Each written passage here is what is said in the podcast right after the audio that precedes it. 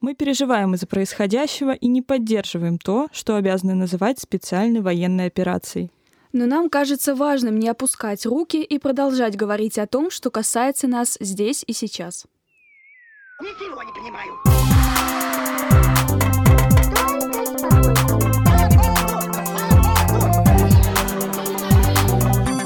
Выйди и зайди нормально. Всем привет! Это подкаст «Выйди и зайди нормально», и с вами, как всегда, Вика, это я и Ника. Всем привет! В этом выпуске мы поговорим об учебе, но не просто о книжках, библиотеках и уроках, а о том, какое отношение нам навязывается, прививается с детства.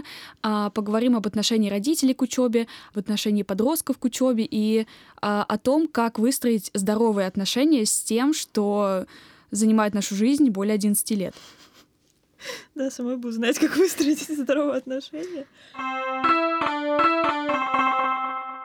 Ну, наверное, начнем с детства. Все а, начинается с детства. Да, все начинается с детства, и мне кажется, это такой очень известный факт.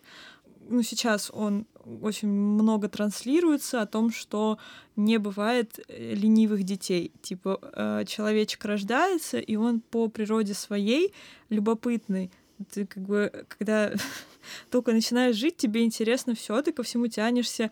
И есть вот эта вот э, штука с я сам, я сам, что дети, когда они маленькие, они все время хотят что-то сами сделать, к чему-то тянутся. И поэтому, когда родители, там, не знаю, ребенок пошел в школу в 6 лет, родители в этом возрасте начинают говорить, блин, все, он троечником будет, он ленивый, ему только телефон нужен, ничего больше не нужно. Они будут говорить, он способный, но он просто ленится. На самом деле, ну, типа, в 6 лет, в 7 лет ребенок ну, не может быть ленивым просто просто сам по себе. В это время, типа, даже еще гормоны никакую роль не влияют. Там, как бы о подростковом возрасте это попозже обсудим, это уже другая тема. А в 7 лет, когда родители говорят, что их ребенок ленивый, то, блин, чуваки, это с вами какие-то проблемы. Если вам не удалось заинтересовать своего ребенка, и вы сделали так, что у вас э, человек прожил на Земле всего 7 лет, а ему уже ничего не интересно, кроме телефона.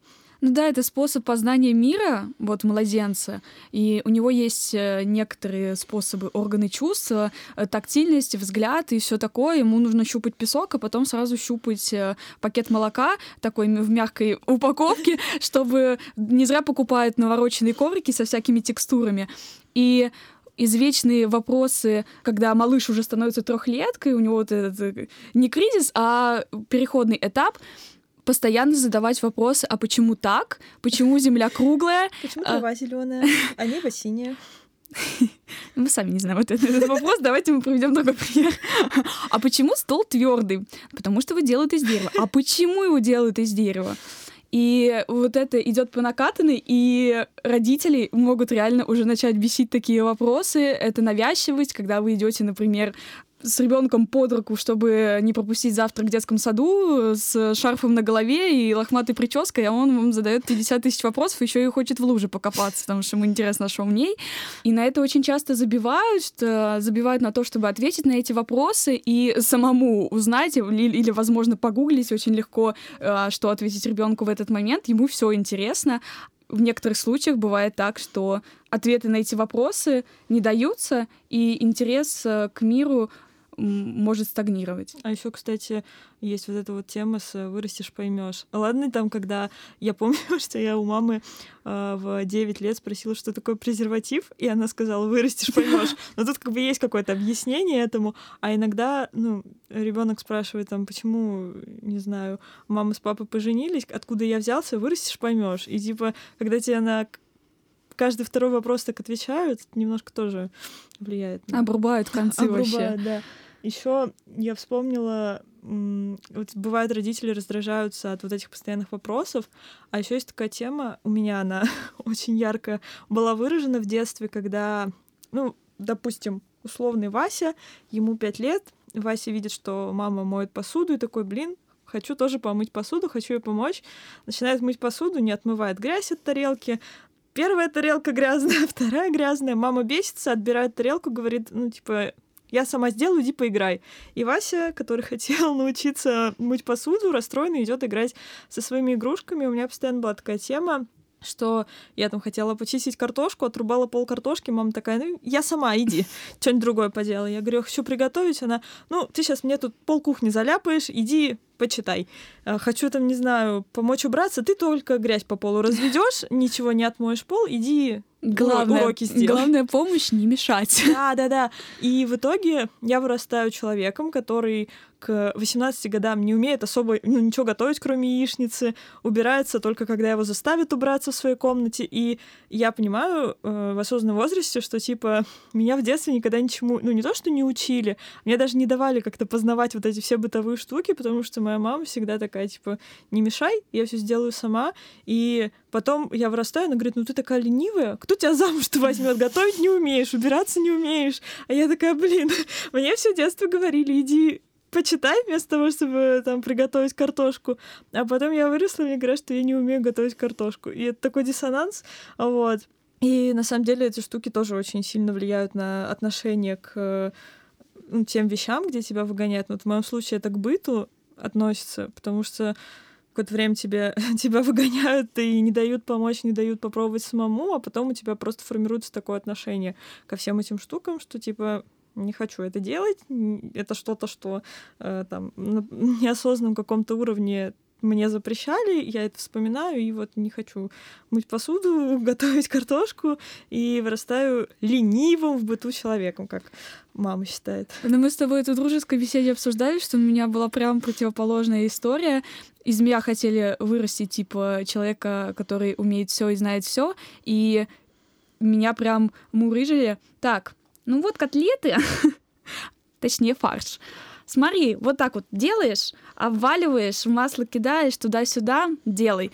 А, когда я обрубал по пол картошины, на меня только орали. Так, это не так чистится. Переделывай. Вот. Э, избавляться от листиков на клубнике, вот сидишь пятикилограммовое ведро и фигачишь. Меня прям привлекали очень сильно к этим всем штукам мне всегда говорили, мы воспитываем помощницу. А папа всегда шутил, а мы тебя зачем ты дородили? Вот. 12 лет папа меня учил готовить блины. Тогда у нас почему-то дома не было венчика. И сто раз э, Вика слышала эту историю, когда э, ты добавляешь все ингредиенты, и тебе нужно избавиться, например, от, э, комочков. от комочков, да, муки э, в этом в этой кастрюле, и папа мне просто дает вилку. Ужас. Ну... Я когда миксером блины делаю, я устаю. А тут в 12 лет вилка. Да, вилка, и он такой, вот, вот так вот, типа, рукой, вы, конечно, не видите, но так вот рукой делаешь, а, ну, пока комочков не будет. Кто будет есть блины с мукой? С комочками. И ты стоишь, наяриваешь, у тебя уже рука отваливается, потом приходит папа и ищет эти комочки. Так, ну-ка еще раз. И вот так вот по новой. Обжигалась очень часто об сковородке, получала типа на полруки вот такую полоску э, ожоговую. Мне, ну, мне было все равно интересно этим всем заниматься. Я потом блины пекла, блин, каждую неделю. Блины пекла, блин, каждую неделю. Блин, ну это круто. Блин, ну это круто. И я вспомнила сейчас, э, что в ТикТоке сейчас в рилсах, после того, как ТикТок ушел из России, а, очень много сейчас можно встретить мам с детьми, там, типа, вот это вот очень популярная где-то год назад э, штука, когда дети наливают воду в кружку, а мама сидит с каменным лицом и не бесится от того, что половина бутылки на полу оказывается. Вот, как бы это не выглядело забавно, это прям супер крутой навык для родителей, не раздражаться тому, что ребенок не родился все умеющим, все знающим, и способствовать тому, чтобы он познавал мир, отвечать на его вопрос. Это очень сложно не раздражаться, но для этого, блин, придумали сначала бошку свою вылечить, а потом ребенка рожать, вот, и идти к воспитанию детей подготовленным человеком именно для этого, для того, чтобы не раздражаться с вопросов, почему трава зеленая, для того, чтобы, когда ребенок не может почистить картошку с первого раза, не раздражаться, а помогать ему учить. Вот это очень важно, и ребенок в будущем только спасибо скажет и не вырастет ленивым. Я вспомнила еще одну историю про познание мира. Я быстро расскажу. Но я была не маленькая, уже довольна, и я училась в школе, по-моему, в средней, и как-то раз у меня в голове возник вопрос, что будет э, с этим мягким таким пакетом молока, если его поднять и типа бросить. И я взяла пакет молока из холодильника, дома никого не было, но скоро должны были все прийти. Я взяла этот пакет на кухне и типа уронила на кафель, на плитку, и все... Угадайте, что было? Ну, вся кухня была в молоке. Я такая, сейчас мама придет, и мне конец. И я начала еще и оттирать это. Я уже тогда умела мыть полы. Начала оттирать, короче, молоко с, ху- с кухни. И теперь я знаю, и вы теперь знаете, что будет с пакетом молока, если его сбросить даже с э, высоты своего роста. Ну, Кстати, это, наверное, а, вот такие штуки, когда ребенок, ну, как бы, сейчас как-то сказать, когда ты взрослый человек, и ты видишь, как ребенок кидает пакет молока на кафель, тебе кажется, ну, да, надо его отругать за это. Ну, а когда ты ребенок, ты реально, типа, не знаешь, как устроены многие процессы, и познаешь что-то каким-то опытным путем, и не всегда там понимаешь, что нельзя, не знаю, рисовать на обоях, еще что-то такое. Короче, есть много вещей, к которым взрослые относятся так, что, типа, блин, почему он это с детства у меня не сам умный, не понимает, что, что такое хорошо, что такое плохо. А вот, а на самом деле, типа, ребенок каким-то опытным путем все это познает, и мне кажется, что во взрослом возрасте, когда тебя постоянно ругают за каждый такой твой опыт, а, у тебя ну, развивается какой-то страх неосознанный к попыткам сделать что-то новое, потому что в детстве, когда ты пытался сделать что-то новое, что-то изучить, тебя постоянно ругали за то, что ты там что-то испачкал, что-то еще плохо сделал. Да, и не облизывайте, пожалуйста, столб на морозе, потому что я тоже как-то облизала, у меня прилип язык, и я испугалась, а потом из языка шла кровь. Ну, такой вот способ познания мира, я не знаю, что у меня было в голове. Я явно не была тупой, если мы записываем умные подкасты теперь, но столб не облизываем больше. Если мы вот обсуждаем, как родителям легко отбить интерес ребенка к познаванию мира в детстве, то тут можно перейти к тому, как легко родителям отбить э, интерес ребенка к учебе. Я знаю, что тебе много что есть рассказать по этому поводу. Я знаю, что у тебя был тотальный контроль. Это много раз обсуждали, мы давно общаемся. Я знаю, что тебя э, постоянно проверяли там уроки, заставляли что-то делать, учи- учить. А, как тебе кажется, как на тебе сказался вот этот вот тоталитарный такой подход к учебе? Ну, по рассказам, я всегда была умным ребенком. не вскрою. Кто, кто из родителей скажет, что их ребенок дебил? Извините, не родители. Я была в детском саду. Первым человеком, кто из группы научился читать не по слогам, это была я. Потому что в три года мы сидели за советским старым букварем, и меня учили читать. То есть мы сидели на диване, и мне прям по пальцем Да. водили и заставляли читать. Если я читала по слогам, мы перечитывали заново. Я, кстати, тоже в три года научилась читать с мамой, я помню, это очень хорошо тоже, как мы сидим. Но только у нас был не старый советский, а такой современный букварь. Ну, у меня мама малораму была. Вот. И меня даже воспитательница, моя Любовь Константиновна, а, с которой мы до сих пор видимся и всем сердцем друг друга любим, давала мне возможность почитать всей группе, когда она с нянечкой подготавливала, типа, поднос для обеда. То есть все сидели за столиками и болтали, ничего не делали. Вероника, выйди, прочитай сказку всем. Я уходила к этой к досочке, садилась на стульчик и читала всем сказку, потому что читала лучше всех. Вот. И, и с этого началось как раз э, вдалбливание мысли о том, что если ты такая прикольная, умная, и у тебя много возможностей, почему бы не развить это дальше? Началась школа, и я всегда знала почему-то, я не помню, как это сформировалось, что я буду отличницей, я буду хорошо учиться, и я буду, э, типа, лучше всех, и сделаю все, чтобы моим родителям не было за меня стыдно. Как папа сейчас говорит моему младшему брату, э, не, позор моей лысины, типа, да. Худшее, что можно говорить ребенку. это правда, когда а, мнение каких-то людей интересует э, тебя больше, чем чувство твоего ребенка. Но это в обратную сторону тоже сработало, поскольку я преуспевала по всем предметам в начальной школе, у меня были жуткие проблемы с поведением, потому что мне было скучно на уроках. Я всегда сидела, типа, в бок. То есть, если люди, люди сидят за партой, так ручки сложили, а я разворачивалась, типа, с этой стороны какие-то чуваки, за другим, с другой партой, с другой стороны, вот. И моя первая классная руководительница, которая тоже была любимицей, как у Любовь Константиновна, Зоя Семеновна, мы с ней, когда видимся, она каждый раз рассказывает историю о том, что в первом классе мы походили что-то какие-то ударения или что-то, и и было слово «коза», и она спросила у класса, какое проверочное слово к слову «коза», почему она пишет через «о». Все молчат, и тут Анастасова э, кричит «Козочка!» когда легче сказать, конечно, козы, но вот эта козочка, и потом все подхватили и начали тоже выдвигать свои варианты. Ну, я вот всегда была такой, и тот тоталитарный режим, про который очень много есть что рассказать, он прям вкладывался чуть ли не с детского сада. Когда я делала домашние задания, я сидела у мамы на работе, делала домашние задания. Моя мать работала в детском саду и в методистской заместительницей заведующей. И я приходила, ела ее порцию супа бесплатно из э, столовой. И начинала делать уроки. Уроки, которые были заданы на понедельник, я всегда делала в пятницу. А, всегда писала все сначала на черновик.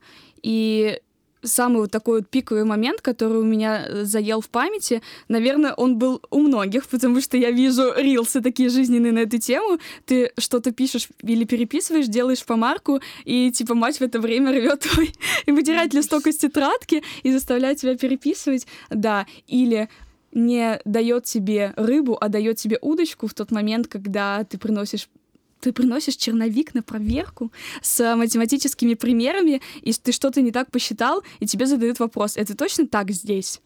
пересчитывай. То есть тебе не дают ответ, что тут будет 22, а не 25, а ты должен сам додумать и найти ошибки, и эту ошибку самому исправить.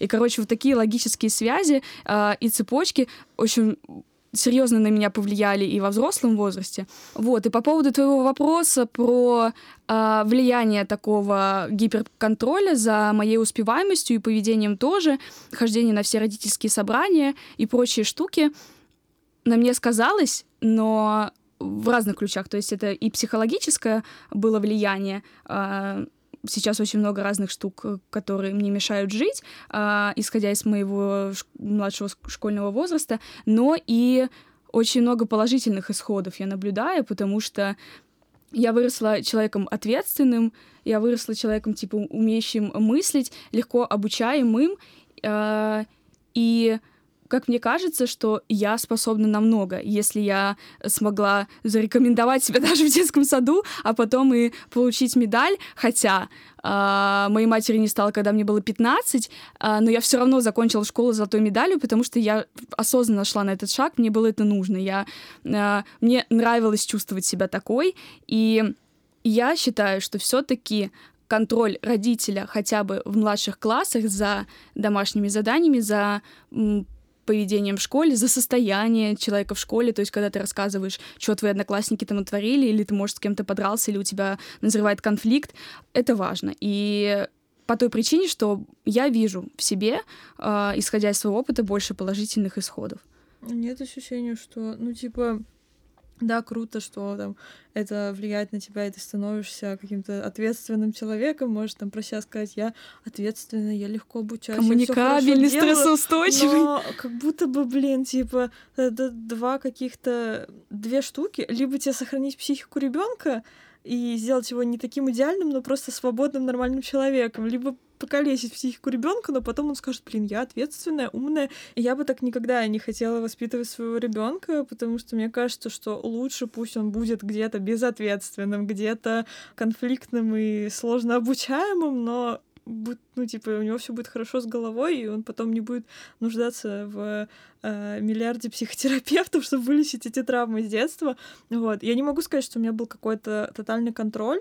Да, там из меня тоже пытались что-то слепить постоянно. У меня э, я не ходила в три года в садик, со мной сидела бабушка целый год дома, и мы каждый день учили стихи. Я помню, как у нас в Калуге был детский мир, я туда пришла, мне было три года, там за какой-то стишок давали типа фломастер, ручку, ручку, альбом. Я вышла, прочитала у Лукоморья дуб зеленый сначала до конца, который учат там в каком-то классе школы. Дед Мороз охренел от жизни, подарил мне что-то набор фломастеров, альбом, карандаши, все дети просто такие. Почему?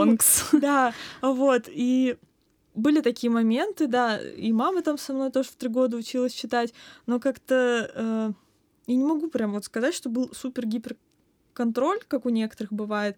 Да, у меня проверяли домашку, а, со мной делали домашку, особенно математику. Это вообще худшие времена. Я рассказывала Нике историю, как в шестом классе нам пришлось купить новый учебник по математике, потому что тот, который нам выдала библиотека, я кинула об стену, потом еще разодрала.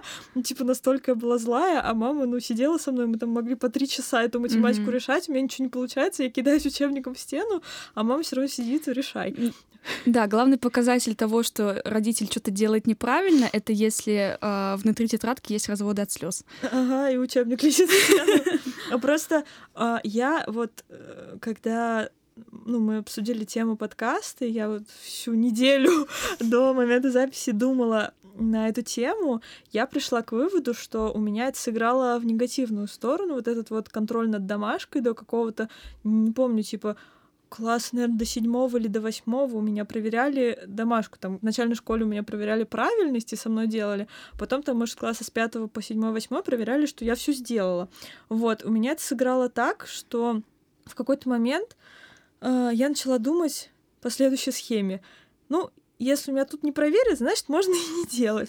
Ну, то есть это сформировало у меня какое-то такое отношение, что я учусь и делаю что-то не для себя, а типа, чтобы меня не отругали. И то есть, если меня не будут что-то проверять, меня как-то не будут контролировать, значит, можно это и не делать. То есть, ну, тоже э, не угадаешь, как на твоего ребенка повлияет mm-hmm. вот этот вот контроль. Если у тебя это сыграло в ху... ой, в худшую, у тебя это сыграло в лучшую сторону, то у меня наоборот это сформировало ощущение, что типа когда меня не контролируют, я могу это не делать. И, наверное, до девятого класса у меня было, в принципе, такое отношение к учебе, что это типа не то, что я делаю, потому что мне там что-то интересно, и я там что-то изучаю, и потому что я к этому тянусь, и просто чтобы мама меня не наругала за то, что я очередную там тройку получила. Вот, и только, наверное, в девятом классе, когда я поняла, что я сто процентов буду поступать на журфак, мне нужно сдавать будет... Пресс Да. Мне нужно будет сдавать литературу и все такое. Вот только в девятом классе я начала осознанно относиться к учебе, и то только к литературе, русскому языку и английскому. Все, конец, все остальное мне также было по барабану. И как, опять же, ну, мне кажется, как бы я хотела в идеальном мире. Это, конечно, все легко говорить, когда у тебя нет ребенка, вот, что, а, но как бы всегда нужно стремиться к идеалу. А, как бы я хотела, чтобы ну, типа, мой ребенок делал что-то и учил что-то не потому, что он знал, что если он не выучит и не сделает, его отругают, а потому что, ну, сам бы как-то внутренне понимал, что это, типа, ему нужно. Хорошо, тогда ситуация. Ну, вот твой ребенок а, учится в школе, и, допустим, вы открываете с ним дневник, а, и ты его спрашиваешь, например, ты сделал это, сделал это. Он такой, да, я сделал э, математику, но русский я не стал делать. Вот я не понимаю, зачем мне это нужно и почему мне это... Ну, мне не интересно, мам. Ну, я не буду делать. Вот что в такой ситуации делать? Отдавать ему его в школу апельсин Димы Зиц, который нет не реклама. домашнего задания, ничего Покупайте рекламу. Да, блин, ну, мне кажется, что такая ситуация, она не может произойти ниоткуда, что типа у тебя все ок э, с ребенком с первого класса, и тут в какой-то внезапный момент он по щелчку переключается. Нет, ну подожди, ну не, невозможно люб- же любить все предметы. Я... Нет, невозможно. Да, конечно. но я, я типа могла решить э, логарифмы по математике, но мне было пофиг на нее. Ну, так это не вопрос любви предметов. Ты же говоришь, что типа он спрашивает, зачем мне это, я не понимаю, зачем мне русский, мне это не нравится. Но я говорю, что это не может произойти в какой-то момент, что он там, не знаю, 6 лет школы все делал и не задавал такого вопроса, и тут его пере переклинил, он такой, все, русский я не понимаю, зачем мне. Если ребенок, ну, если ты его воспитываешь в такой концепции, что ребенок в принципе понимает, зачем ему учиться, то как бы вряд ли у него возникнет такой вопрос. Вот я говорю, я не понимала. У меня учеба была, типа, учусь, чтобы меня не отругали. Mm-hmm. А если ты воспитываешь ребенка, что типа учусь для себя, а не для того, чтобы тебя не отругали, то, скорее всего, такого вопроса у него не возникнет. Ну а если возникнет, то типа тут разговорами решается, мне кажется. Ну, всё. короче, как я понимаю, нужно это закладывать как типа учительский авторитет с самого начала. Да, ну вот э, мы даже э, начали выпуск, говоря о том, что типа как выстроить нетоксичные отношения Мгм. с учебой.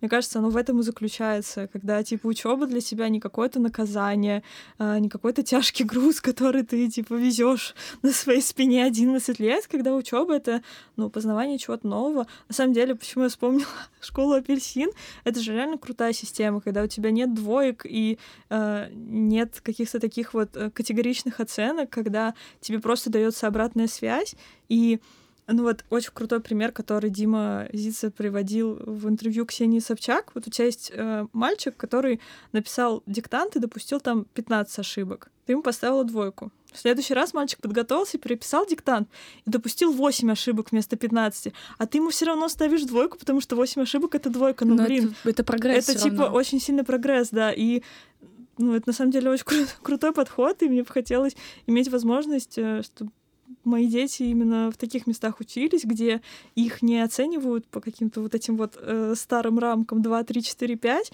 а когда им просто дают обратную связь, позволяют становиться лучше, позволяют как-то совершенствовать свои навыки и Задавать вопросы, не чувствовать себя тупым. да-да-да, и не отбивают вот интерес к учебе. Я в своей ситуации еще закладывала, типа, такой вопрос, вот я не хочу делать русский. Что делать с ребенком, заставлять? Или пускай он приходит домой с двойкой. Как здесь э, сохранить какую-то золотую середину э, своб- этого свободолюбия, возможно, даже подросткового, и гиперконтроля? Ну, мне кажется, что э, если ты реально понимаешь, что у тебя ребенок, ну вот он, ему круто математику, да, учить, ему нравится это, у него это хорошо получается, он там уделяет ей очень много времени, то реально зачем его заставлять там идеально учить русский, получать по нему пятерки? Ну, типа, да, важно объяснить, почему русский ну- нужно знать, почему нужно все-таки сделать это домашнее задание, но просто не требовать от него каких-то гениальных результатов по русскому, потому что, ну, типа, окей, нравится ему математика, пусть себя он ей посвящает, а просто по-русскому выполняет там какой-то минимум и ну, не мучает себя, и вы не мучаете его. Ну да, это правильно, что если прям с самого начала разговаривать, рассказывать и отвечать на вопросы почему, а зачем, то э, потом таких ситуаций не должно возникнуть. Я еще подумала, э, если говорить о отбивании желания учиться и вот типа негативная мотивация, оценки как негативная мотивация, какая у меня еще была антимотивация в детстве э, в школьном возрасте. Меня мама постоянно любила с кем-то сравнивать. Причем, ну, типа, вот почему она может получить пятерку, а ты не можешь. Почему, типа, Почему 4, а не 5? ну, почему 4, а не 5, это уже еще Сравнение с самой еще, собой. еще одна тема, да, для разговоров. А вот э, сравнение с другими людьми очень сильно повлияло, потому что сейчас, когда я думаю о каких-то ключевых проблемах со своей самооценкой и восприятием, у меня сейчас в жизни, типа в 20 лет, э, главная проблема — это то, что я постоянно себя со всеми сравниваю, и это очень сильно мешает мне жить, это не дает мне расслабиться, типа, и принять, что я там все делаю правильно, что у каждого свой путь. Нет, у меня типа все равно, как бы я это не понимала, а, неосознанно постоянно происходит какое-то сравнение с другими людьми. Типа, блин, он в 20 лет уже нашел себе работу за 150 тысяч, а я нет, я, В Яндексе. Покупайте рекламу, кстати. я, я типа плохая, я ничего не добьюсь. И вот постоянно это происходит, и у меня постоянно происходит какая-то гонка не самой с собой, а гонка с другими людьми, которые со мной даже не собираются соревноваться, но я всегда со всеми соревнуюсь у себя в голове. И это выросло из того, что мама постоянно меня с кем-то сравнивала. Это проходило, происходило просто 24 на 7 во всех вообще вопросах. Это касалось и учебы, какого-то поведения, отношения к жизни. Вот, блин, вот в чем только можно меня сравнить с кем-то. Во всем сравнивали. Даже если в отношении к жизни, например, нет правильных каких-то ответов, есть э, кошек нельзя убивать, э, а есть э, типа я не знаю, то есть невозможно ребенка э, научить думать э, как-то по-правильному, хотя это правильное у всех разное. Да, я еще помню, что я всегда, когда говорила, ну, там хотела рассказать что-то прикольное про своих друзей, типа там, не знаю, условно, Лада сдала ЕГЭ по литературе на 100 баллов. Прикольно, хорошая новость. Моя подруга, хочу порадоваться маме, рассказать все. Я, типа, я только начну это говорить, мама начнет, а вот ты, а вот Ой, то, все, пятое, десятое, а вот мы столько денег на репетиторов, а ты так не смогла, а вот Лада так смогла, что ты тупее, что ли? О, У кошмар. меня постоянно была эта фраза, вот что ты тупее, что ли? И это просто, ну, типа, настолько покалечило мою самооценку и мое восприятие себя, что я это прекрасно сейчас понимаю, но проработать, особенно самой, мне это невероятно сложно, потому что как бы я это не осознавала головой, неосознанно это постоянно срабатывает. У меня где-то внутри сидит моя внутренняя мама, которая постоянно меня с кем-то сравнивает. Вот это вообще, наверное, это вот э, топ того, что родители могут сделать плохо для ребенка, говорить не позорь меня и постоянно сравнивать с кем-то другим. Но у меня не было такого опыта, потому что меня не с кем было сравнивать, я была лучше. И я не скажу, что сейчас одна из моих главных проблем с психикой — это сравнение себя с другими. У меня просто внутреннее есть э, желание чего-то постоянно достигать большего, и я больше скажу, что я та самая бесячая отличница, и что даже если весь ряд э, парт в школе поднимает руку, я могла выкрикнуть ответ, и меня все ненавидели. А меня не спрашивали, потому что у меня и так дофига оценок. Вот такие истории, вот, но я об этом попозже расскажу, про всякие негативные исходы. Мне закладывали мысль всегда, что я лучшая, что я должна держать планку, и что ну, просто лепили из меня ну, идола, икону, какой я сейчас Ну являюсь. да, что-то типа две крайности. В одной крайности тебя постоянно сравнивают, и ты бежишь э, постоянно в какой-то гонке, которую сам себе устраиваешь, постоянно пытаешься быть лучше других, хотя с тобой никто не соревнуется, у каждого своя жизнь. А другая крайность, когда тебя типа э, лепят такой, что ты себе не позволяешь расслабиться. Ты сама себя гнобишь. Да, ты не позволяешь себе допускать какие-то ошибки, а когда их допускаешь, ненавидишь себя, хотя, типа, в этом нет ничего страшного, просто тебе в детстве внушили, что ты вот э, идеальный Да, робот, держи- который, держи планку. который не должен эти ошибки допускать. Кстати, я про это читала, я вот когда ехала сюда на студию, читала статью а, какого-то психолога про то, как вообще вот реагировать на э, желание ребенка познавать мир, и там было был такой месседж, что типа постоянно хвалите, но типа не... Короче, постоянно нужно хвалить ребенка и способствовать тому, чтобы он что-то делал и чему-то учился, даже если он там а, получил четверку, а не пятерку, типа молодец. В следующий раз можешь еще лучше, но типа ты молодец, Мгм. а не почему 4, а не 5. Но при этом, да, не выстраивайте идеальную самооценку, как не идеальную, ну, короче, вот там советовали не делать так, как делали с тобой, потому что это тоже может еще сказаться в такую сторону, а, что тебе кажется, что ты и так уже лучше всех, ты все знаешь, и как будто бы нет какой-то мотивации двигаться дальше. Вот, особенно в подростковом возрасте, тебе кажется, зачем тебе что-то делать, ты и так крутой, тебе мама сказала, что ты лучше всех в классе. Вот. Но вот, видимо, это настолько во мне уложилось, и родственникам очень нравилось, что я гордость семьи. Я первая внучка, первая девочка а, вообще во всей большой семье э, по маминой линии. Вот. И поэтому меня растили и с огромной любовью, и с огромными требованиями. На подкорке это настолько отложилось, что когда моя мать умерла, у меня все равно это в голове осталось, и я все равно знала всегда, что я не пойду никуда после девятого, что мне даже не нужен ваш э, этот э, пятистраничный вы- выпускной альбом и выпускной в целом, потому что у меня будет настоящий выпускной в одиннадцатом классе. А я всегда знала, что у меня будет золотая медаль, и никогда не шла на риски, чтобы ее упустить, даже когда мне предлагали сдавать профильную математику, а в мой год а, вышло такое обновление, что пятерку в аттестате нужно подтверждать баллами за ЕГЭ. и Если бы я сдала профиль меньше, чем на 75 баллов, я бы типа, ну, все, press F а, мне. И я не рискнула, я не пошла на это. И родственники все остались также при своем мнении, что вот, ну ты такая молодец, ну давай, ну давай еще чуть-чуть. Вот. И это со мной сейчас идет по жизни все равно.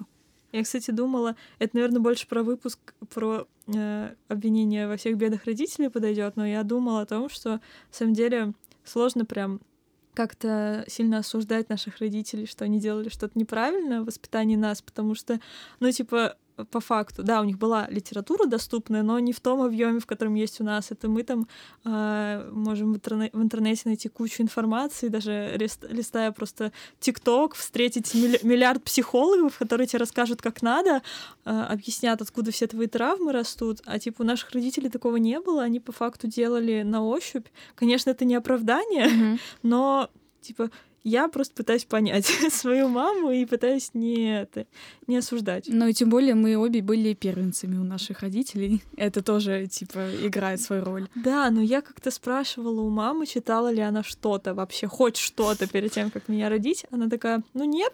А в детском саду нам советовали какую-то книжку, но я ее открыла и закрыла все, конец. Ну, типа, в моей голове просто это очень странно. Мне кажется, что когда ты решаешься завести ребенка, а меня мама родила в 37 лет, там как бы не в 20 лет по залету, это точно, типа, mm-hmm. это осознанный шаг был.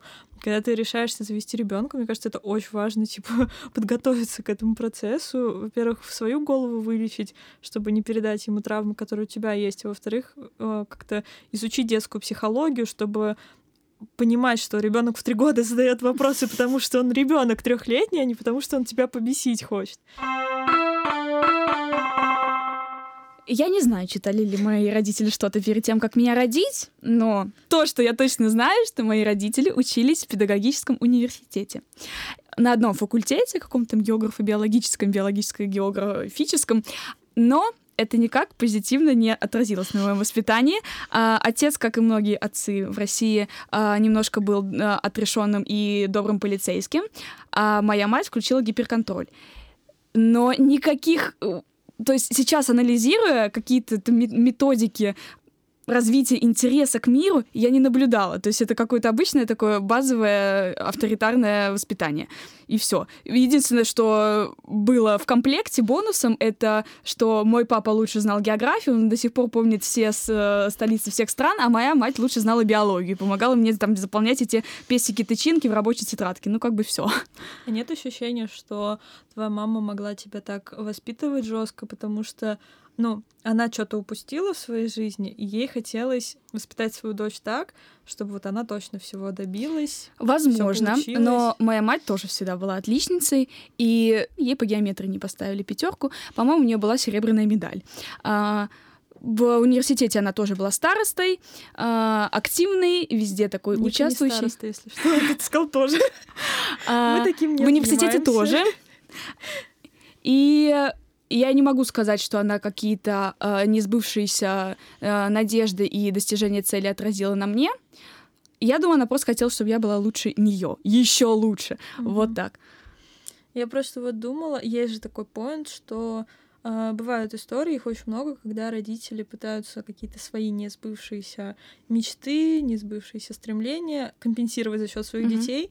И не только навязывают, что он должен быть лучше всех, а навязывают какую-то конкретную сферу, какие-то конкретные увлечения тебя было что-то такое похожее? Нет, ну я пробовала просто себя везде, э, в рамках чего позволял мой поселок городского типа.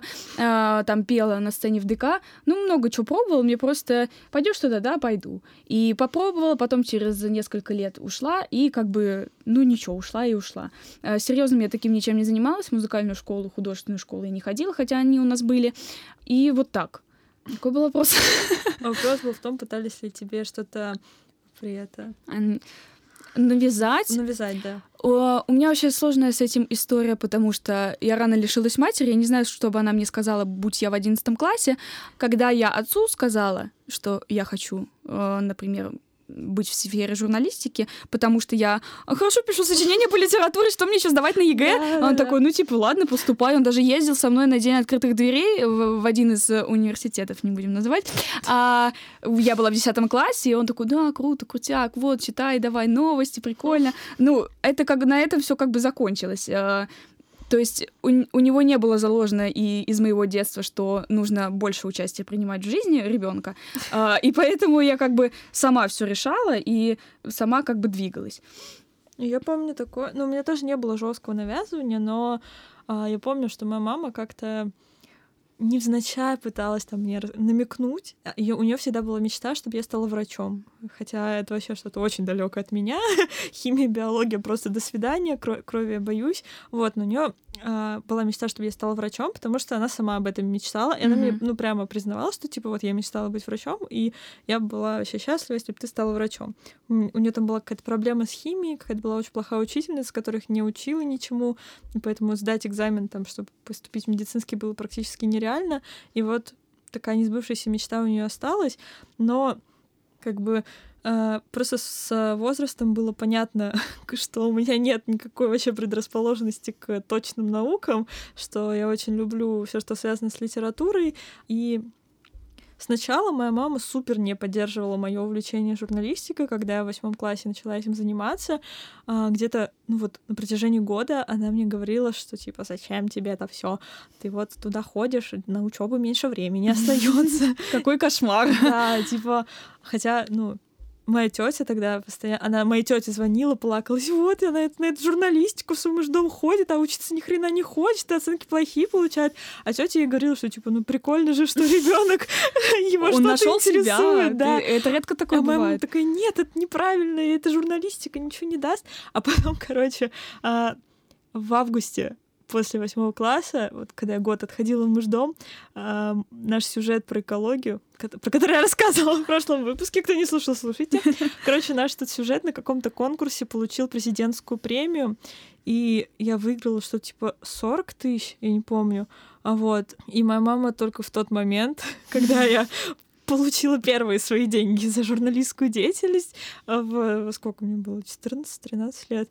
Она только тогда такая, блин, ну может быть, если она там на каком-то конкурсе что-то заняла, может быть, да, ладно.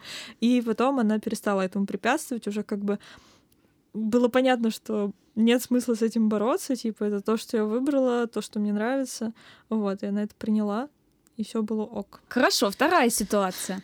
Есть очень много, например, видов деятельности ребенка, а, которые желательно и в хорошем варианте начинать с раннего детства. Например, а, дочка хочет, э, точнее, мама дочки хочет научить ее кататься на коньках. Для этого нужно вставать на коньки с трех лет. ребенок в три года немножко не понимает, что такое коньки лед, он видел только замерзшую лужу во дворе. Нужно ли его брать и отдавать ну, преподавателю по фигурному катанию, или как, как, какой ему вопрос задать, чтобы понять, что он действительно этого хочет? Как? Ну да, э, в таком раннем возрасте сложно как-то понять, что хочет ребенок, потому что ему скажешь, хочешь на коньках кататься, конечно, тебе скажет да, он не очень понимает, что вообще происходит. Обычно это все срабатывает так, что либо э, получается, что ребенку это все-таки нравится, он в этом остается, ну, либо срабатывает так, что в какой-то момент он не выдерживает и бросает. Тут типа, ну, на самом деле, мне кажется, это то, что не предугадаешь. Тут Мгм. типа да, ты хочешь, чтобы твой ребенок катался, окей, ты его отдаешь, его заинтересовало, круто, он продолжает это делать. Не заинтересовало, ну, типа, блин, что поделаешь с этим? Ну да, есть такие э, ситуации, когда вроде ребенку нравилось, а потом даже с э, этапом взросления у него появляется там отвращение, что у него нет времени на личную жизнь, на друзей, и он говорит родителю о том, что он не хочет больше этим заниматься, но ну нет, ну мы столько бабок туда впихнули, фигурные ко- коньки с зазубринами, извините, форма на каждое соревнование, ну нет, у тебя только две медали, а не три, поэтому продолжай, ты же уже начала. Это как было с моей золотой медалью, если начала, то заканчивай. Блин, я очень рада, кстати, что меня не заставили ходить в музыкалку, потому что меня отдали туда в первом классе, и у нас вообще, типа, ну, не было какого-то... Не было какой-то мысли, что я не пойду в музыкалку. Я с детского сада знала, что в первом классе я иду параллельно в музыкальную школу, потому что у нас дома стоит фортепиано огромное, которое привезли еще из Баку. А, Когда моя семья, тетя, папа, бабушка с дедушкой переезжали из Баку в Россию, они захватили с собой огромное фортепиано, которое стоит у нас дома. На нем когда-то училась играть тетя, тоже не доучилась. И вот у всех была мечта, у всей семьи, что это фортепиано, оно мне по наследству досталось, я обязательно должна отучиться в музыкальной школе, научиться на нем играть. И перевести фортепиано в Москву. Да, в студию 25 квадратов. И жизнь только на одном фортепиано. Ну, короче, первое время мне нравилось, э, там, может, в первом классе. А, Мне нравилось ходить на хор. Мне даже, ну, специальность э, нравилось. Сольфеджио вообще, мне кажется, нет людей, которым Да. в музыкальной школе Да. нравится сольфеджио. И там у нас еще была какая-то старая, очень злая женщина, которая его вела. Что-то Вики вообще не везет с преподавателями, я скажу, Да. только в мышдоме. У меня, да, по пальцам пересчитать хороших педагогов, к сожалению. Ну вот, и в классе в третьем, что ли, я решила, что я брошу музыкальную школу, и, ну, типа, меня, конечно, пытались уговорить, но не было такого, что, типа, нет, без вариантов ходи, потому что, ну, мама видела, как я сижу за фортепиано и плачу, играя. Типа, настолько меня насиловать никто не хотел. Может, настолько грустная мелодия была, Вик? А, вот она. Блин, надо было все-таки закончить. Кстати, я могу сказать, что я потом чуть-чуть жалела, что я не доучилась. Вот. Просто а, я пошла в музыкалку, вместе со мной пошли две девочки из параллельного класса, а во втором классе туда пошла моя подруга Манан, про которую я уже рассказывала. Вот. И они все втроем доучились, а я бросила в третьем классе. Я даже помню, что у меня был этап, когда я такая, блин, может вернуться и доучиться. Но что-то не вернулась и не доучилась. Ну, короче, я чуть-чуть жалела, но все равно я рада, что меня не заставили, потому что лучше я жалею о своем решении, Мгм. чем э, я бы сейчас сидела и рассказывала, какие у меня плохие родители заставили меня ходить в музыкалку. У меня так, кстати, было со всеми увлечениями. Я очень много кружков перепробовала в детстве, и со всех я спокойно уходила. Мне ничего не говорили, типа, оставайся на жизнь, не на жизнь, а на смерть. Нет, я в какой-то момент вот дошла до муждома, и все, и там осталась, и до сих пор в этой сфере, которую начала в муждоме. Ты что, играешь на гитаре кон- на концертах? Если что, Вика училась в мышдоме и по классу гитара тоже. Да. Еще у меня были мысли о том, э, что есть такая концепция, как будто бы, что нас с детства учат страдать, учат приспосабливаться, учат терпеть и все остальное. То есть в детстве ты ненавидишь математику, кидаешь учебник в стену, а мама все равно говорит, нет, надо понять, как решать этот пример, надо понять, тебе это надо, твоя задача учиться. Да, ты такой, просто потому что надо. да, ты типа через слезы, через мамина надо, сидишь, мучаешься с этой математикой, не понимая, зачем тебе это надо, но э, сидишь и страдаешь. Потом ты в худшем как бы развитии событий, не в моем, поступаешь в универ на специальность, на которую ты не хочешь, потому что, ну, надо, Надо. надо, типа, диплом очень нужен, э, отучиться в универе, как же без этого, и учишься просто потому, что надо, тебе неинтересно, хотя ты уже, типа, взрослый человек, который способен принимать решения, и ты принимаешь решения, потому что это надо. Потом ты идешь на работу, которая тебе не нравится, которую ты ненавидишь, на которую ты встаешь в 7 утра непонятно зачем, потому что надо, потому что, ну, а как еще зарабатывать деньги, если не страдать и даже не ищешь каких-то, ну, других вариантов, типа зарабатывать деньги не страдая, например. Ну, короче, и вся жизнь строится на концепции, что типа, а как еще по-другому? Мгм. Все вот так вот живут, как бы не пострадаешь, не выучишь математику, не пострадаешь, не закончишь универ, не пострадаешь, не заработаешь на э, ипотеку. Вот. И на самом деле, мне кажется, что если бы ты с детства был свободен от этих рамок, от рамок страдания, то ты бы и не попал на неинтересную специальность, и ты бы пришел на хорошую работу, вот, и это то, с чем я пытаюсь сейчас бороться, потому что, короче, когда я пыталась Смешно, да. Вика раб- и слово работает. А, ну, что-то да. Короче, когда я пыталась в начале этого года работать в агентстве, не могу, мне просто воздуха Смешно. не хватает. Хватит. Заново. Нет, не заново, я мы это оставим. Как я выдыхаю, как будто сейчас сдохну, да? Это так весь месяц дышала, когда работала в агентстве. Короче, а, в начале этого учебного года я попала на стажировку в рекламное агентство, и первую неделю, может быть, мне было норм. Ну, типа, как будто бы что-то новое, ты, когда попадаешь в какую-то такую новую обстановку, ты обычно стараешься искать что-то хорошее. Потом ты адаптируешься, привыкаешь и понимаешь, насколько, типа, тебе это неинтересно, насколько много у тебя это забирает, а не отдает. Ну, у меня была такая история, что я там по три с лишним часа тратила на дорогу туда-обратно в этот офис, сидела и не понимала, зачем я сижу в этом офисе, хотя, ну, типа, в мои задачи входило в основном написание всяких текстов, какая-то коммуникация там с людьми в Телеграме, и был такой прикол, что там даже коллеги, типа, сидя в одном офисе, кидали друг другу задачки в Телеграме. То есть мы даже не общались э, mm-hmm. ртом, но при этом находились в одном пространстве. И мне кажется, в 2022 году, когда удаленка, ну, типа, настолько распро- распространена, это такое странное такая странная установка у руководителей, что все должны приходить в офис. Вот. Рудимент как у нас аппендикс. Ну, типа того, да. Ну, короче, вот, и я не понимала, зачем я езжу, трачу столько сил. Я сидела там и занималась абсолютно вообще неинтересной работой. 90% времени я писала вся... всякую хрень, типа текст от Grow Food для Лента.ру, топ-3 коктейля осенью, чтобы согреться. Лайк, like, если бы прочитал реально. Да, тексты, которые никому не нужны, кроме Grow Food, который хочет прорекламировать себя. Вот. И потом еще я узнала о зарплате, которую мне будут за это платить, а, поняла, что это типа вообще не стоит моих страданий, но мне было очень сложно уйти оттуда. Я на самом деле с большими страданиями решалась на этот шаг, уйти, уволиться, потому что мне казалось, типа, блин, ну все же ездят на работу по три часа, все сидят в офисе и занимаются неинтересной, э, неинтересными задачами, чтобы заработать денег. А чем я отличаюсь от всех вот этих людей? То есть у меня есть какая-то установка, что типа, блин, ну хочешь денег, пострадай. Хотя по факту там с нашими навыками в современном мире, типа, можно найти способы как-то заработать денег по-другому, можно делать какие-то свои проекты. И, кстати, этот подкаст родился именно в тот момент, когда я сидела в офисе и понимала, что, типа, хочу... Да, все еще покупать рекламу. хочу, хочу делать что-то свое интересное, а не писать тексты для Grow Food.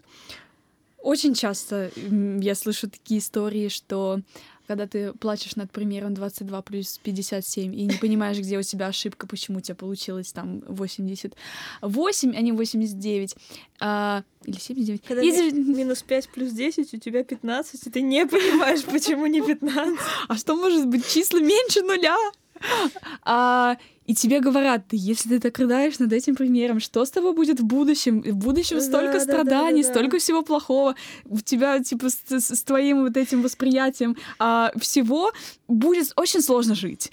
Но это и в обратную сторону сработало. Есть очень много вот негативных исходов, о которых я упоминала там в прошлом своем рассказе, которые сейчас э, отражаются на моем поведении, на моей психике, и даже несмотря на то, что я считаю контроль над, э, не знаю, обучением ребенка э, все еще правильной темой, но есть вот какой-то ряд проблем, я сейчас причислю, которые и могут мне не нравиться, и от этого страдаю. Страдаю.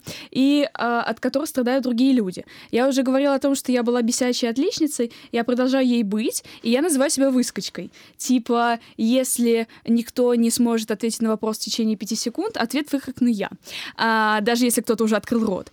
И я этого не замечаю просто всегда, тебе всегда нужно быть везде, поэтому я э, работаю в нескольких проектах, где-то вообще на энтузиазме не понимаю особо зачем, где-то... подкаст.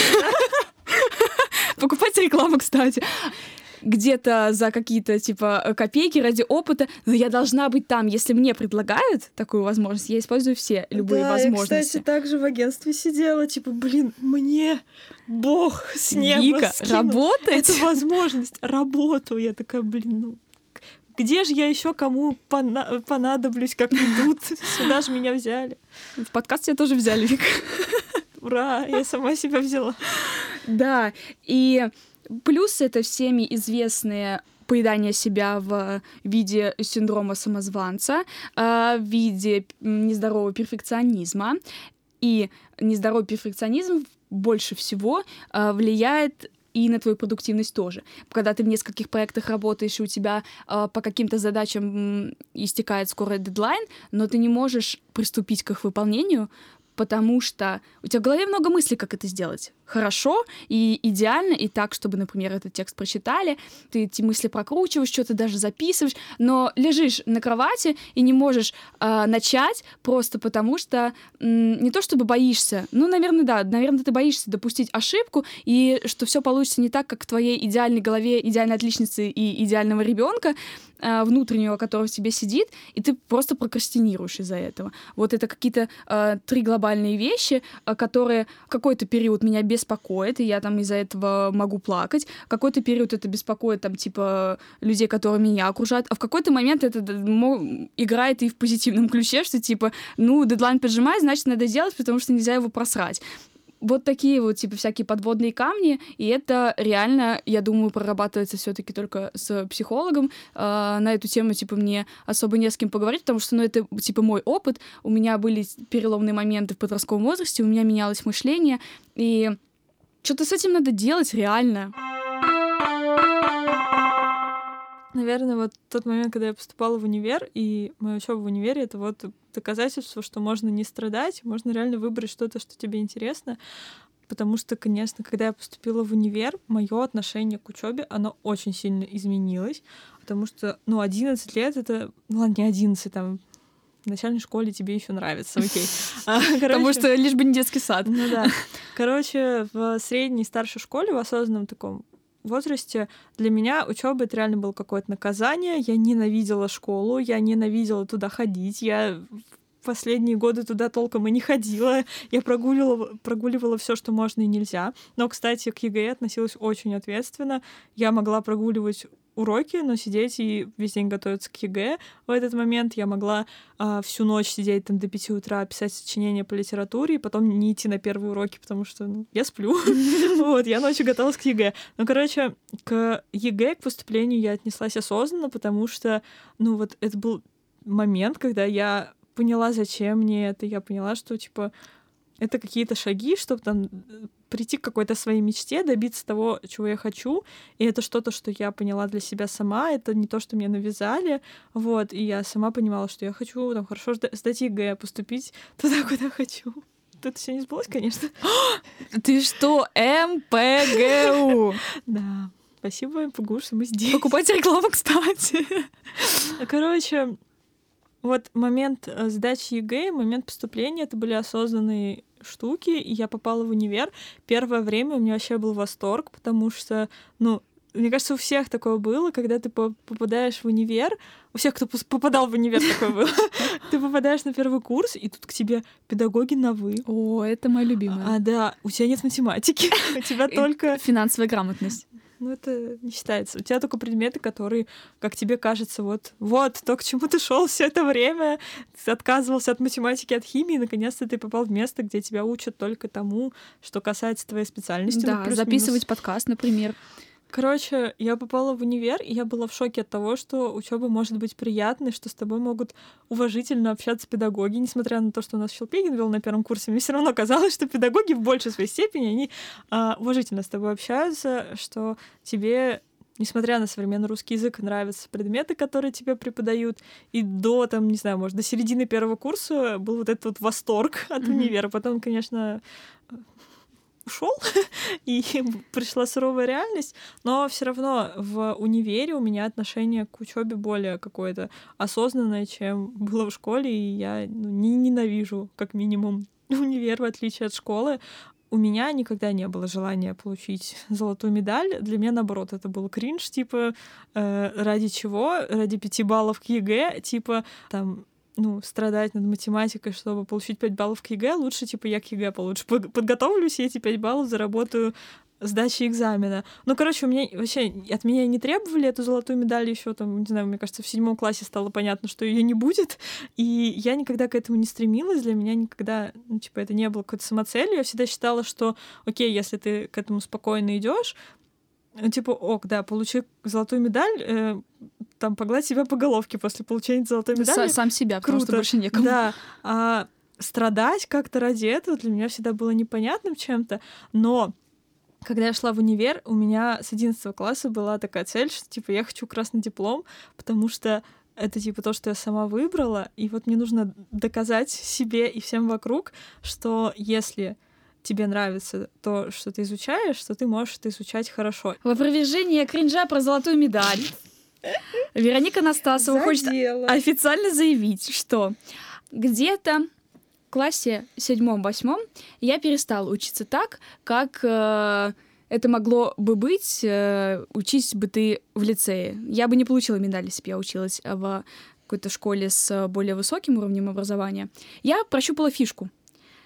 И я себя зарекомендовала таким образом, что если мне физрук ставил четверку за мои нормативы, классуха со третьего этажа бежала к нему и говорила, а вы нам не портите, пожалуйста, видите журнал?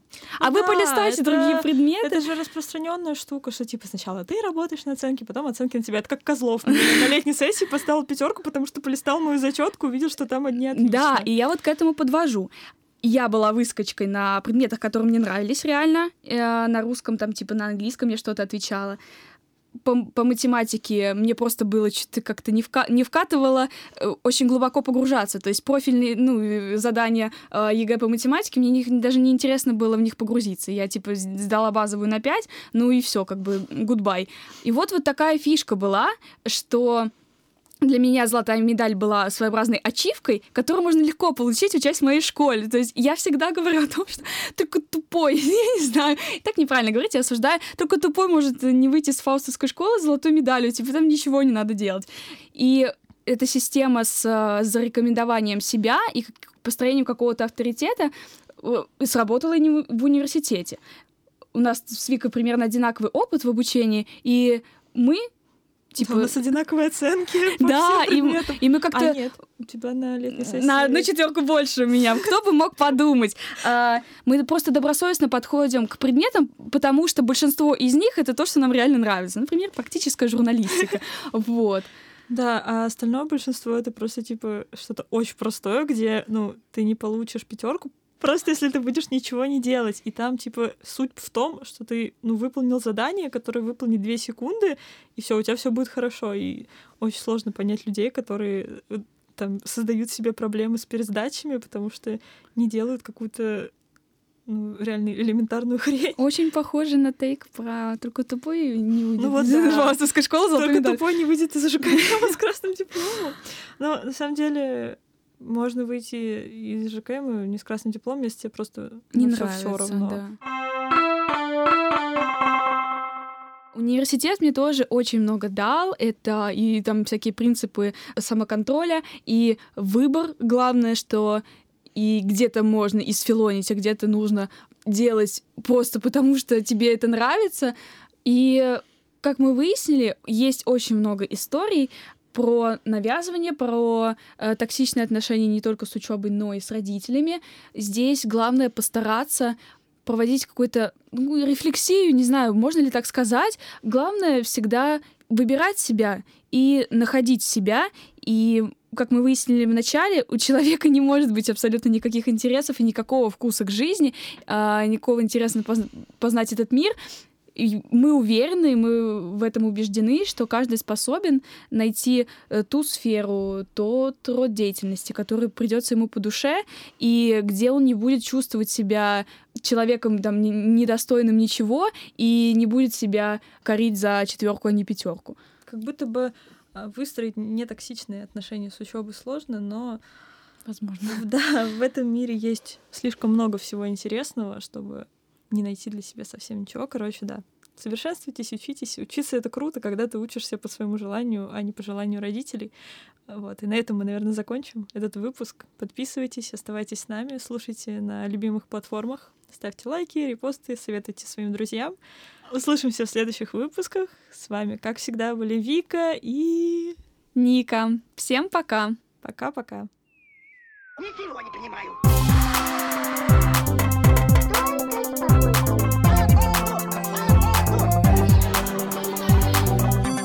Выйди и зайди нормально.